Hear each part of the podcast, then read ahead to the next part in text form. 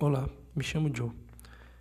Este é um podcast evangélico onde iremos aqui falar de alguns livros da Bíblia, alguns capítulos e algo mais dinâmico.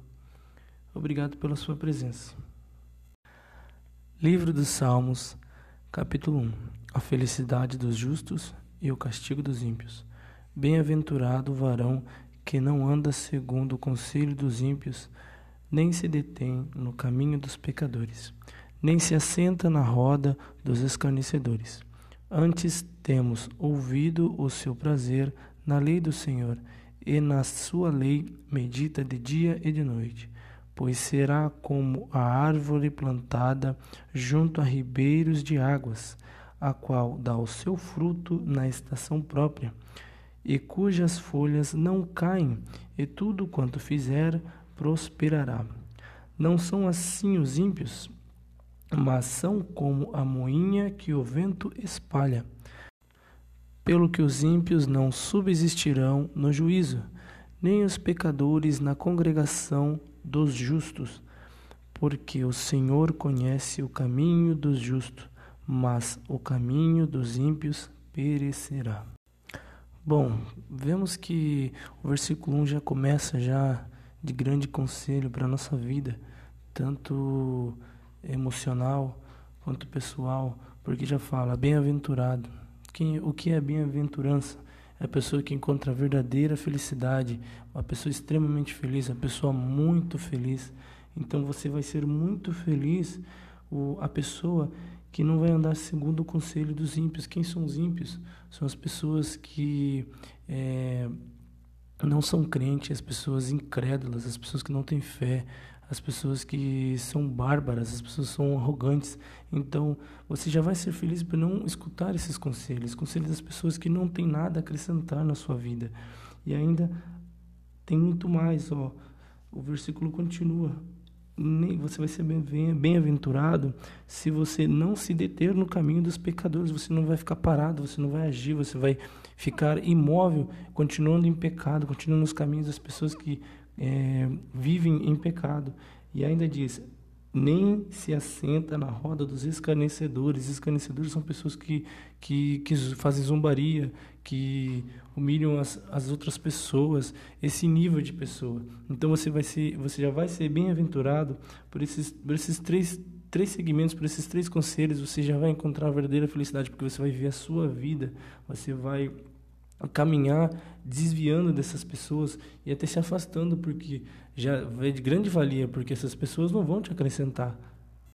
E o versículo continua, o 2, ele diz o seguinte: Antes temos ouvido o seu prazer na lei do Senhor. Temos prazer em ouvir a lei do Senhor, porque a lei do Senhor é o nosso manual de fé, é o nosso manual de vida. Então, a lei, a, a Bíblia só tem a nos acrescentar. E ainda diz: e na sua lei medita de dia e de noite. Jesus disse que a gente erra, a gente falha por não conhecer as Escrituras, por não conhecer o nosso manual de fé, a nossa, nossa regra de vida, que a Bíblia só tem a nos acrescentar, porque cremos que a Bíblia é a palavra de Deus, é, é, é a palavra de Deus escrita, instrução para acrescentar na nossa vida. Olha que o capítulo, o versículo 3 diz: pois será como a árvore plantada junto a ribeiro de águas. Então, se você ouvir esses conselhos e se você meditar na palavra de Deus de dia e de noite, você será como a árvore plantada a ribeiro de águas. Eu nunca vi uma árvore na beira de um rio seca, murcha, sem dar fruto, sem estar aquela árvore bela. E Jesus nos compara como árvores. E ainda diz: a qual dá o seu fruto na estação própria. O seu fruto, Jesus, Jesus nos compara a árvores, é, a frutos, então seremos árvores, então daremos fruto. Ah, mas eu faço as coisas e tal. Tenha calma, continue no tempo certo, você vai ver no tempo correto, as coisas vão fluir. A gente tem o, o costume de querer tudo para ontem, de querer tudo para agora, mas nunca é, nunca as coisas nunca funcionam do jeito que a gente quer e as e cuja, ó, cujas folhas não caem e tudo quanto fizer prosperará. Então, já está aí, o, tudo quanto você vai fizer vai prosperar, tudo quanto você pôr a mão no tempo certo, ó, na estação própria dará os seus frutos. Então, no tempo certo, tudo, tudo que você plantou vai, vai, vai prosperar. Tudo que você pôr a mão no devido tempo vai prosperar. O versículo 4 diz o seguinte: Não são assim os ímpios, mas são como a moinha que o vento espalha.